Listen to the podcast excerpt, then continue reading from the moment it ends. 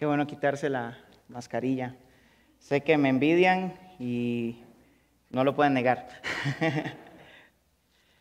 Qué bueno estar con, ustedes eh, nuevamente aquí en la, en la bodega.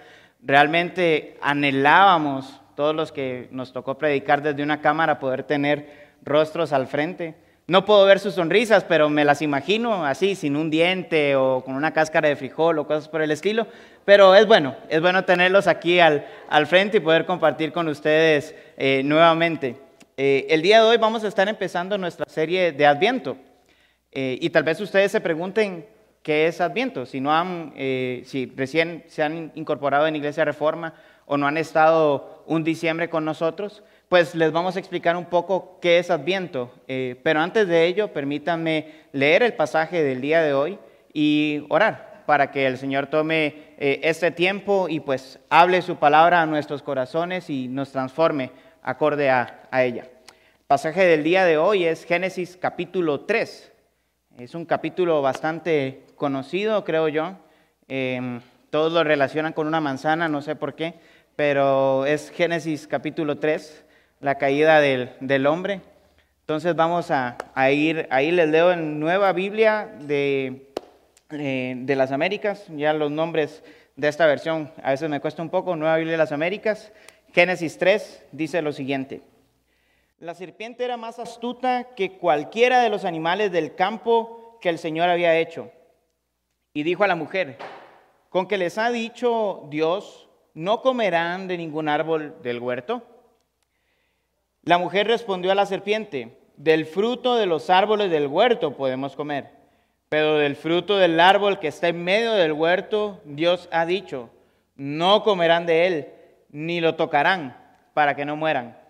Y la serpiente dijo a la mujer, ciertamente no morirán. Pues Dios sabe que el día que de él coman se les abrirán los ojos y ustedes serán como Dios, conociendo el bien y el mal. Cuando la mujer vio que el árbol era bueno para comer y que era agradable a los ojos y que el árbol era deseable para alcanzar sabiduría, tomó de su fruto y comió. También dio a su marido que estaba con ella y él comió. Entonces fueron abiertos los ojos de ambos y conocieron que estaban desnudos y cosieron hojas de higuera y se hicieron delantales. Y oyeron al Señor Dios que paseaba en el huerto al fresco del día. Entonces el hombre y su mujer se escondieron de la presencia del Señor entre los árboles del huerto. Pero el Señor Dios llamó al hombre y le dijo, ¿dónde estás? Y él respondió, te oí en el huerto y tuve miedo porque estaba desnudo y me escondí. ¿Quién te ha dicho que estabas desnudo? Le preguntó Dios. ¿Has comido del árbol del cual yo te mandé que no comieras?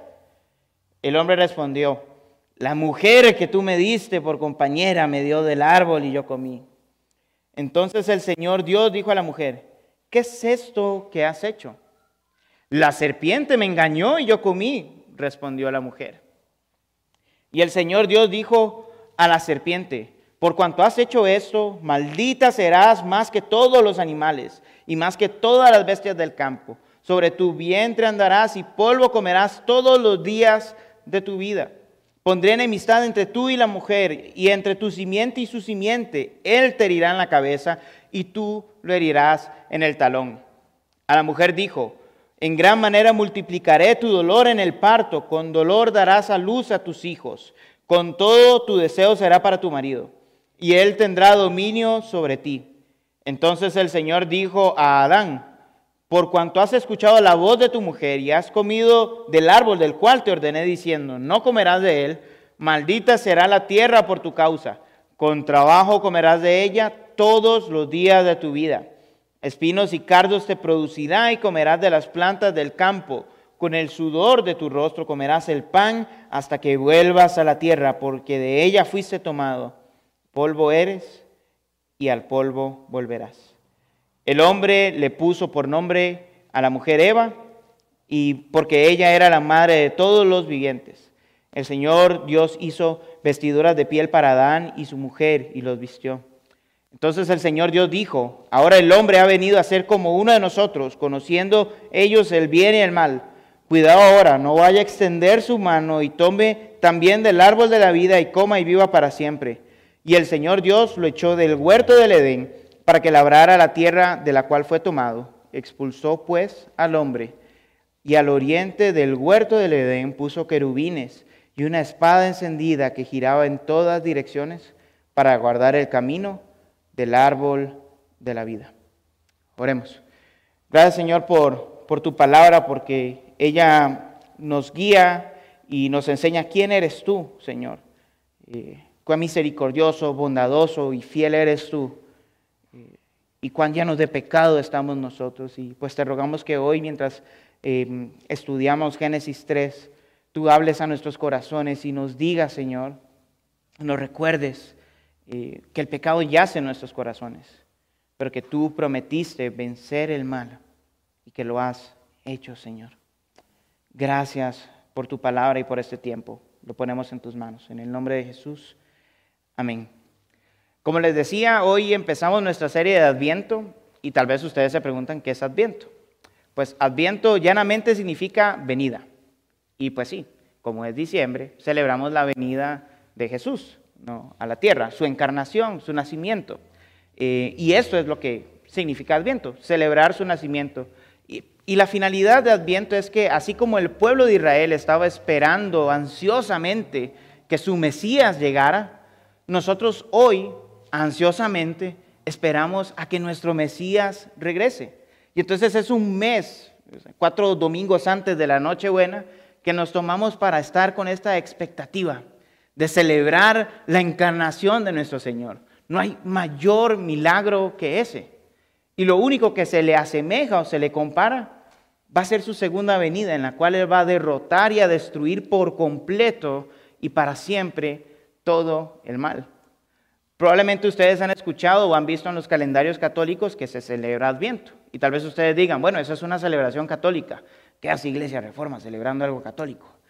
Bueno, realmente Adviento no es necesariamente católico. Es una celebración que surgió cerca del siglo VI, siglo VII después de Cristo y sí, solo existía la iglesia católica, no había iglesia protestante, entonces no podemos decir que los protestantes no la celebraban porque era católica, ¿no?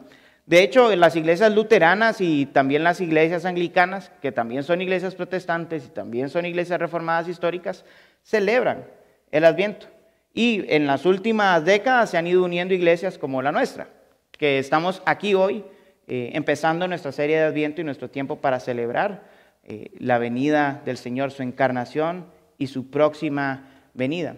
Y para ello quiero invitarles a que ustedes puedan buscar en el grupo de Familia IR eh, los devocionales que Oscar va a estar enviando eh, de Adviento. De hecho, ya envió el primero, para que puedan juntos como familia prepararse para este tiempo y estar disfrutando juntos de esta hermosa expectativa de la noche buena, de celebrar la encarnación eh, de Dios Hijo. Eh, y además de eso pueden hacer algunas cosas como algunos que tienen una corona con cinco velas y cada domingo encienden una vela eh, y la última vela se enciende en la Nochebuena representando que Jesús es la luz del mundo, la luz vino a las tinieblas, el que vive en la luz ya no reside en las tinieblas, ¿no?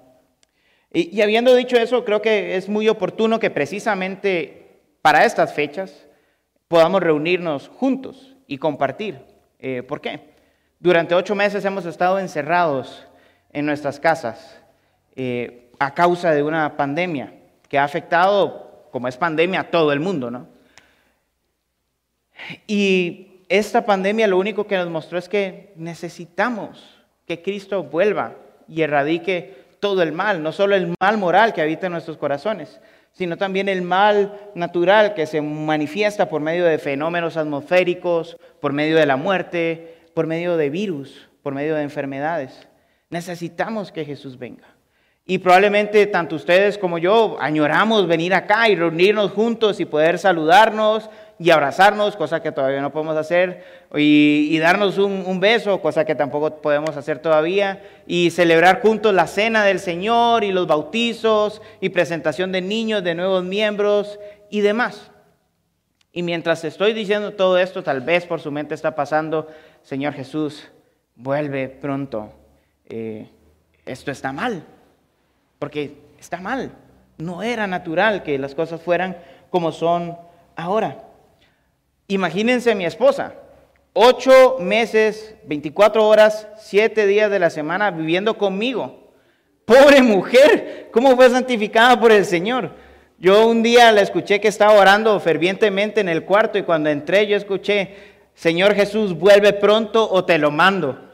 Supongo que estaba hablando de mí, así que yo quiero que el Señor venga pronto, no quiero que me mande con, con Él. Pero dejando de lado las bromas, realmente estamos esperando que Jesús venga para erradicar todo el mal por completo. ¿Y por qué es que Él lo va a hacer? ¿Por qué confiamos en que Él lo puede hacer? Porque Dios lo prometió. Y porque en Génesis 3 precisamente vemos la primera vez que Dios promete que va a erradicar el mal por completo. Así que ahorita que vamos a estudiar Génesis 3, eh, vamos a ver dos cosas. Número uno, las consecuencias de la caída, la razón por la cual ocurrió la caída y el efecto que la caída ha tenido sobre el universo entero. Así que veamos la razón de la caída del hombre. Los primeros seis versículos se nos narra cómo eh, la mujer y el hombre son engañados por la serpiente eh, y ellos caen, ¿no? Dios había dado dos instrucciones claras. Cuiden el huerto no coman del árbol que está en el centro, el árbol del conocimiento de la ciencia, del bien y del mal. Dos instrucciones sencillas. ¿Y qué sucede en la conversación entre Eva y la serpiente? Eva y la serpiente empiezan a agregar y a quitar cosas que Dios ha dicho. Y yo sé que Oscar ha hablado muchas veces sobre este punto y lo ha comentado muchas veces en, en sus prédicas. ¿no? Dios dijo, no coman del árbol del centro. ¿Y qué dijo la serpiente? ¿acaso Dios te dijo que no comas de todos los árboles? ¿Y qué respondió la mujer? No, Dios dijo que no comamos del centro. Ah, va bien, ¿ah? del árbol que está en el centro. Y que ni lo toquemos. Eso no lo dijo Dios. Y cada vez que nosotros agregamos y quitamos cosas de la palabra de Dios, terminamos confundiendo nuestra voluntad o lo que creemos que es bueno con la voluntad de Dios. Y eso es precisamente lo que, lo que sucede con la mujer y eso me lleva a lo, que, a lo que me quiero enfocar ahorita en el versículo 6. ¿Por qué? Porque, como les he dicho, bueno, ya Oscar nos ha enseñado, creo que bastante bien, y, vamos a ver en muchas ocasiones cómo añadir a la palabra, lo cual es legalismo, y quitar a la palabra, lo cual es libertinaje, lleva al pecado, es pecado en sí. Pero el versículo 6 nos dice la fuente del pecado, de dónde emana el pecado. Y la mujer vio que el árbol era bueno para comer, que era agradable a los ojos y que era deseable para alcanzar sabiduría. ¿Y qué hizo ella? Tomó del árbol y comió. Cuán peligroso es dedicarnos a analizar si lo que Dios dice realmente es bueno o no a determinar por nuestro propio juicio si las cosas valen la pena o no. Si Dios ya ha determinado que algo está mal, está mal. Dejémoslo así, confiemos en Él. La serpiente llamó a Dios mentiroso y eso fue lo que hizo que Eva empezara a dudar. No, Dios sabe que si ustedes comen van a ser como Él. Eva lo creyó, empezó a dudar de quién era Dios. Y el resultado fue la caída. Ella tomó su propia decisión. Si nos, si nos detenemos, perdón, a observar un poco, vamos a ver qué fue lo que llevó a Eva a pecar. Ella determinó por su propia voluntad que era bueno para su carne. Ella vio que el árbol era bueno para comer. Ella determinó por su propia voluntad que era agradable y que no. Ella vio que era agradable el árbol a sus ojos. Ella determinó que su sabiduría era mayor que la sabiduría de Dios y dijo que era deseoso para alcanzar sabiduría. Y precisamente eso, ver por nuestra propia cuenta que es bueno para nuestra carne, que es agradable a nuestros ojos y que es bueno para que nosotros alcancemos sabiduría, termina siendo la fuente de nuestros pecados. Es curioso que precisamente Juan en su primera carta, eh, en el capítulo 2, en los versículos del 15 al 17, menciona esta idea. Eh, la tiene ahí bien clara. Eh, la plantea de la siguiente manera. Dice Juan, en primera de Juan 2, del 15 al 17. No amen al mundo, ni las cosas que están en el mundo. Si alguien ama al mundo, el amor del Padre no está en él. Y ojo lo que dice el 16, porque todo lo que hay en el mundo, la pasión de la carne, la pasión de los ojos y la arrogancia de la vida, no provienen del Padre, sino del mundo. El mundo pasa y también sus pasiones, pero el que hace la voluntad de Dios permanece para siempre. Todo el pecado tiene su raíz en desear lo que da el mundo, en considerar que su propia voluntad es mejor que la voluntad del Padre. Esa es la raíz del, pecado, el tomar mis decisiones por mi propia sabiduría y no me importa lo que Dios diga. Y es sumamente irónico. Consideramos que nosotros, siendo personas finitas, con a muchos 70, 80 años, podemos competir en sabiduría con el Dios eterno. Es tonto. Pero así es, así somos cada ser humano. La mujer dudó de la voluntad de Dios y escogió tomar del fruto. Y el hombre hizo exactamente lo mismo. Vio que la mujer no murió y dijo, Dios se equivocó entonces. Y él tomó del fruto también y comió. Y hoy estamos aquí hablando de su error. Y es el mismo error que cometemos nosotros constantemente. Hagamos un autoexamen por un momento. Piensa en el pecado que te cuesta dejar. Ese que no se lo has comentado a nadie porque te da tanta pena comentarlo. Ese que si alguien lo sabe, medio sabe la verdad respecto a tu pecado y no por completo. ¿Por qué caes en él recurrentemente? ¿Será porque obtienes algo agradable a tus ojos cuando lo cometes? ¿Será porque satisface los deseos de tu carne cuando caes en ese pecado? ¿Será porque crees que tu camino es mejor que el camino de Dios? ¿Acaso no será arrogancia y querer demostrarle a Dios que tú puedes hacer mejor las cosas de lo que Él ha planteado? Veamos algunos ejemplos comunes. La lujuria y la envidia son muy buenos ejemplos de aquellos pecados que son desear con nuestro ojo algo que no nos pertenece. Lujuria y envidia, ejemplos claros de cómo el deseo de mis ojos, lo que yo determino que es agradable, se termina volviendo en pecado. ¿Qué hablamos sobre la gula? ¿Sobre las borracheras? ¿O sobre la inmoralidad sexual? Son muy buenos ejemplos de la satisfacción de la carne, de desear simplemente satisfacer un deseo y un anhelo que realmente ese pecado no puede suplir. Y cuando hablo de la gula, hablo de mí precisamente. Eh, si han comido conmigo, saben que tengo un serio problema con la gula, aunque mi cuerpo no lo demuestre.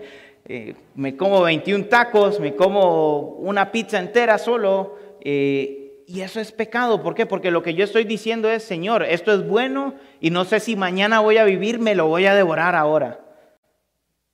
Y por pensar en acabarme esa comida, pierdo el deleite y el disfrute de compartir con la gente, de poder deleitarme en Dios y en lo que Él provee en la mesa. ¿Por qué? Por atorarme con carne en la boca. Y ese es solo uno de los muchos ejemplos. Y cuando hablamos sobre pensar que somos más sabios que Dios, la arrogancia, el egoísmo, y el orgullo, la corrupción. Son maneras de decirle a Dios, yo importo más y yo tomo las decisiones que son correctas y tú no importas. Y estas tres cosas, el deseo de la carne, ver lo que es agradable a los ojos y el determinar por mi propia voluntad que es bueno, es lo que llevó al pecado a Adán y a Eva y a cada ser humano. Cuidémonos del pecado, cuidémonos de los deseos de nuestra carne, de lo que nuestros ojos ven y de considerar que nuestros caminos son mejores que los de Dios, porque no son así, no lo son. Desgraciadamente, desde ese momento en el que Adán y Eva cayó, cada uno de nosotros nacimos con el pecado dentro y no podemos hacer nada para eliminarlo. Desde Adán y Eva, el hombre ha estado buscando las maneras de alargar su vida lo más que pueda y siempre muere. Desde Adán y Eva hemos estado buscando medicina para curar todos los males y para rejuvenecernos y terminamos muriendo. Desde Adán y Eva buscamos construir edificaciones que sean seguras, que sean antiterremotos, antiincendios, anti-inundaciones, antidesastres naturales, antidesastres nucleares. ¿Por qué? Porque el ser humano está buscando erradicar el mal, pero no somos capaces ni siquiera de erradicar el mal que vive en nuestros corazones. Y eso nos lleva a hablar de las consecuencias del pecado, que las podemos ver claramente en los versículos del 12 al 21. La serpiente dijo, cuando ustedes coman del fruto serán como dioses. ¿Y qué vemos en el versículo 7? Vemos a un Adán y una Eva avergonzados de quiénes son. Los que iban a ser dioses están avergonzados frente a su par y deciden hacerse con hojas de higuera delantales y tapar su desnudez, porque en vez de llegar a ser como Dios, se dieron cuenta de lo finitos e insignificantes que realmente eran. Aquellos que iban a ser como dioses terminan escondiéndose entre los árboles del huerto de Dios por temor a su desobediencia. Y es que el pecado eso hace siempre. Creemos que nos va a dar algo grande, satisfactorio, placentero, y termina avergonzándonos, terminamos escondiéndonos. Y veamos las consecuencias que dice Dios directamente que va a ocurrir por este, por este pecado. Voy a ir de atrás hacia adelante, o sea, no voy a ir de la serpiente a la mujer al hombre, sino del hombre a la mujer a la serpiente. Veamos Génesis 3, del 17 al 19. Maldita será la tierra por tu causa, con trabajo comerás de ella todos los días de tu vida. Espinos y cardos te producirá y comerás de las plantas del campo. Con el sudor de tu rostro comerás el pan hasta que vuelvas a la tierra porque de ella fuiste tomado, pues polvo eres y al polvo volverás. ¿Cómo negar que las consecuencias de esto son ciertas cuando acaba de pasar Iota y Eta en Oriente y muchos pueblos quedaron inundados y gente perdió absolutamente todo? ¿Cuánta gente perdió sus cultivos? Que con el sudor de su frente trabajaron y espinos y cardos a terminar produciendo. ¿Y qué tal Sudamérica en este momento? Están pasando una sequía tan grande como la que no se ha visto en 10 años. Los sembradíos de maíz y de papa en Perú entero están sufriendo porque no cae ni una sola gota de agua. Mientras aquí nos rebalsamos, allá no hay ni una gota de agua. La gente está llorando porque ya perdieron sus cosechas. En 10 años no habían visto algo igual. ¿Será que la tierra está maldita? Y mientras digo eso, ustedes están con mascarillas a una distancia prolongada y tenemos gente que nos está viendo en YouTube porque un virus amenazó a la humanidad entera. Maldita ha sido la tierra causa del pecado. No podemos negarlo. ¿Y qué respecto a la maldición a la mujer? Génesis 3:16. En gran manera multiplicaré tu dolor en el parto, con dolor darás a luz a tus hijos, con todo tu deseo será para tu marido, y él tendrá dominio de ti. Las mujeres que han tenido hijos me dirán si es doloroso o no tener un niño. Y si yo me atreviera a decir que no es para nada doloroso, probablemente voy a tener unas 10 o 20 mujeres pegándome por decirse merenda tontera, ¿no?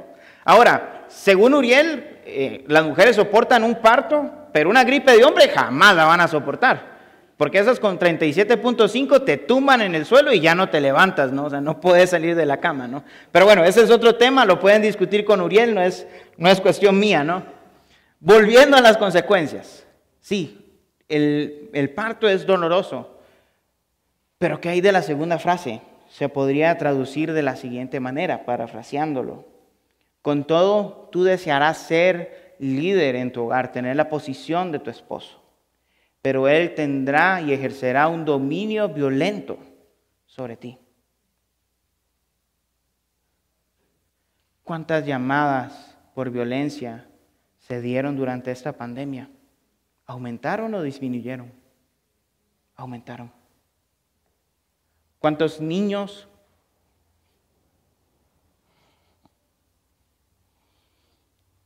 eran abusados por familiares. Se quedaron dentro de su casa durante ocho meses con sus abusadores. ¿Cuántas mujeres no pudieron escapar de su marido porque estaban en toque de queda?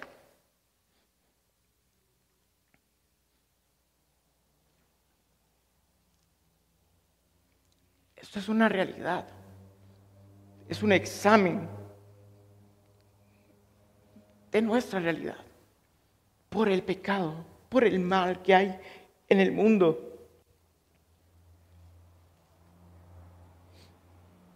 Y esto debería hacernos decir, Señor, vuelve pronto, porque no lo podemos solucionar. Tú y yo no lo podemos solucionar, no podemos ni con nuestro propio pecado. ¿Cómo vamos a solucionar el de otros? Somos la vorágine del mal en el universo. No podemos solucionarlo. Pero por dicha, Dios sí puede solucionarlo. Y él en Génesis 3:15 prometió vencer el mal. Y él lo hizo. El panorama es oscuro para la humanidad, pero hay luz. Porque Dios prometió vencer el mal y Él lo va a hacer. Él le dijo a la serpiente, pondré enemistad entre tú y la mujer, entre tu simiente y su simiente. Él te herirá en la cabeza y tú lo herirás en el talón. Muchos dicen que esto no habla sobre Jesús, algunos de teología liberal, pero citando a un teólogo liberal, a, Jorgen Mollman, nosotros interpretamos la Biblia a la luz de la cruz. ¿Quién puso bajo sus pies a todo el mal? En la cruz. Cristo Jesús. Quien fue muerto por el mal para darnos vida y esperanza. Cristo Jesús. Él murió y Él se levantó para vencer el mal, para vencer el pecado, para vencer el dolor, la enfermedad y la muerte. Él venció todo esto en la cruz, Él lo destruyó todo esto en la cruz. Dios prometió vencer el mal y Él realmente lo hizo, lo hizo en la cruz. Al morir Cristo en la cruz, todo el mal de este mundo obtuvo la declaratoria de Dios de que ha sido vencido.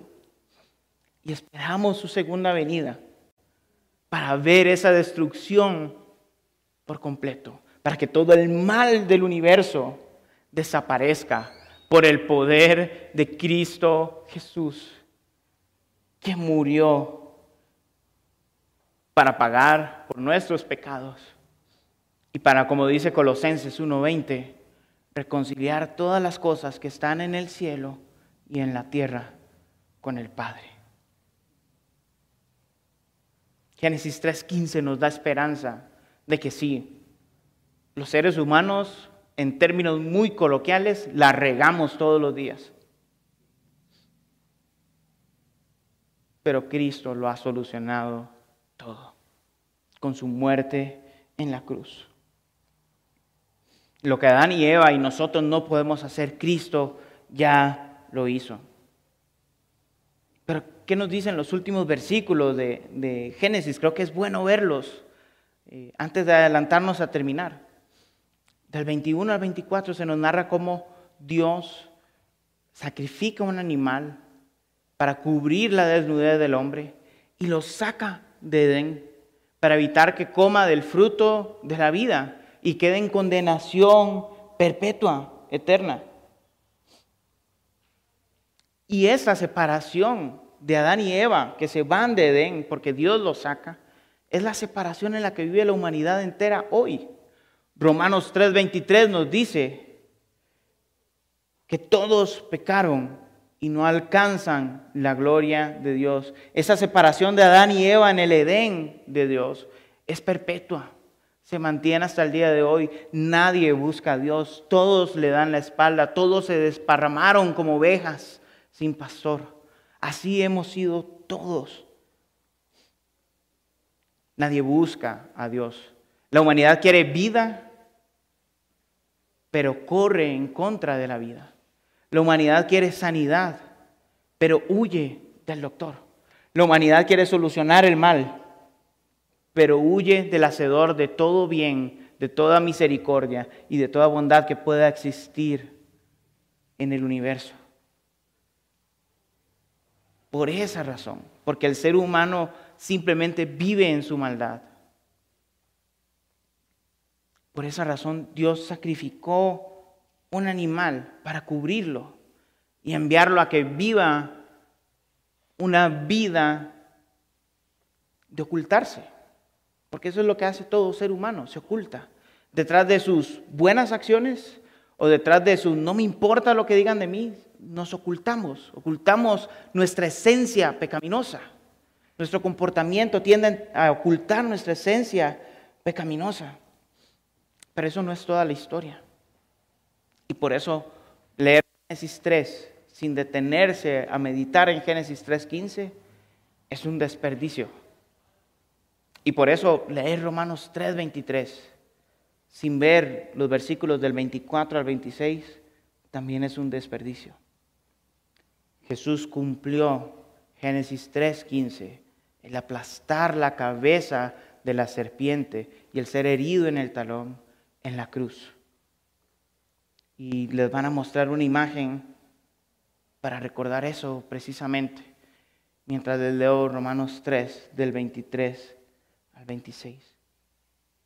Por cuanto todos pecaron y no alcanzan la gloria de Dios, todos son justificados gratuitamente por su gracia, por medio de la redención que es en Cristo Jesús a quien Dios exhibió públicamente como propiciación por su sangre a través de la fe, como demostración de su justicia, porque en su tolerancia Dios pasó por alto los pecados cometidos anteriormente para demostrar en este tiempo su justicia, a fin de que Él sea justo y sea el que justifica al que tiene fe en Jesús.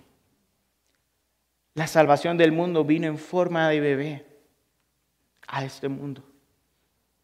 Vino a nacer en un pesebre. Pero vino no solo para cumplir las expectativas nacionalistas de los judíos. No vino para cumplir su versión del pacto abrahámico. Vino para cumplir realmente lo que Dios había prometido al pueblo de Israel, a David, a Israel a Abraham y a la mujer.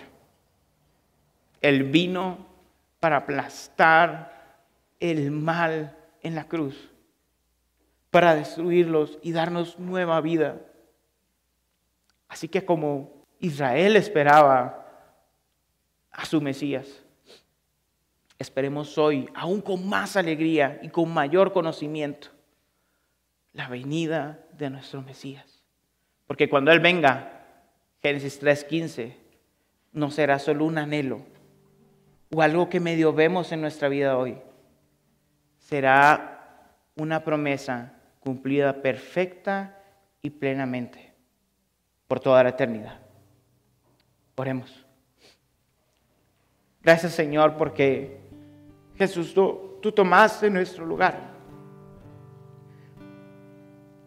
Merecemos morir y la humanidad entera merece consumirse en su pecado por haberse alejado de ti. Pero tú moriste en la cruz para perdonar nuestros pecados, para darnos nueva vida, para eliminar el mal que radica en el mundo. Elimina nuestro deseo de satisfacer a la carne y pone en nosotros el deseo de hacer la voluntad de Dios. Elimina de nosotros el deseo de agradar a nuestros ojos, a lo que vemos y nos parece atractivo. Y pone en nuestros ojos tu palabra y la cruz para agradarte a ti. Señor, humíllanos para que no vivamos bajo nuestra sabiduría, sino para que reconozcamos que la sabiduría perfecta y completa está en ti. Elimina el pecado de nosotros, Señor. Haznos como tu Hijo Jesús. Y gracias nuevamente porque tú moriste, Jesús, en la cruz para darnos vida eterna. Y por eso hoy te alabamos y te adoramos. En el nombre de Jesús oramos. Amén y amén.